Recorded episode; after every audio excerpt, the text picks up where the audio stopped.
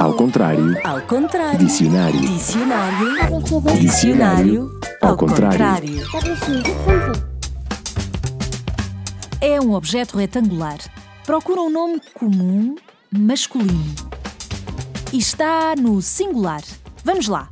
Há uns grandes e pretos na tua escola. Normalmente ocupam o espaço de uma parede e ficam atrás da secretária dos professores. Há escolas que os têm em branco e, na verdade, nem sempre são retangulares. Há salas de aula mais pequenas e aí podem ser quadrados. Há quem os tenha do tamanho de um caderno para fazer desenhos em casa. No tempo dos teus avós, havia muitos meninos que, em vez de escreverem no caderno, escreviam as lições nestes. Não posso dizer ainda. Nestes objetos. Muitos eram feitos de ardósia negra, um tipo de pedra. Quando são de ardósia pretos, precisamos de giz para escrever neles. Muitas vezes giz branco, mas também há giz de muitas cores para escrever nestes objetos.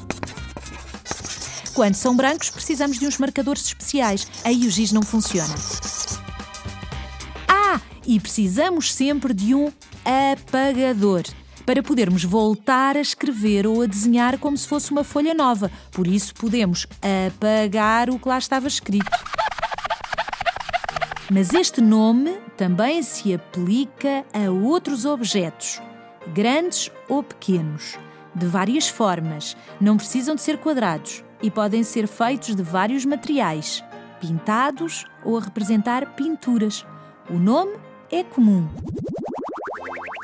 Estão pendurados nas paredes das nossas casas, em lojas, em galerias de arte, em restaurantes, em escolas e também em museus. Os dos museus são habitualmente os mais valiosos. E foram pintados por artistas muito importantes e têm molduras. Quase todos têm molduras. Em plástico, madeira, molduras douradas, prateadas, coloridas. Este nome pode ter vários significados, como tantas outras palavras da nossa língua. Depende da situação em que o estás a aplicar. Estou a falar de. Ah, este nome foi muito fácil, não foi? Já sabes a resposta desde o princípio. Quadro.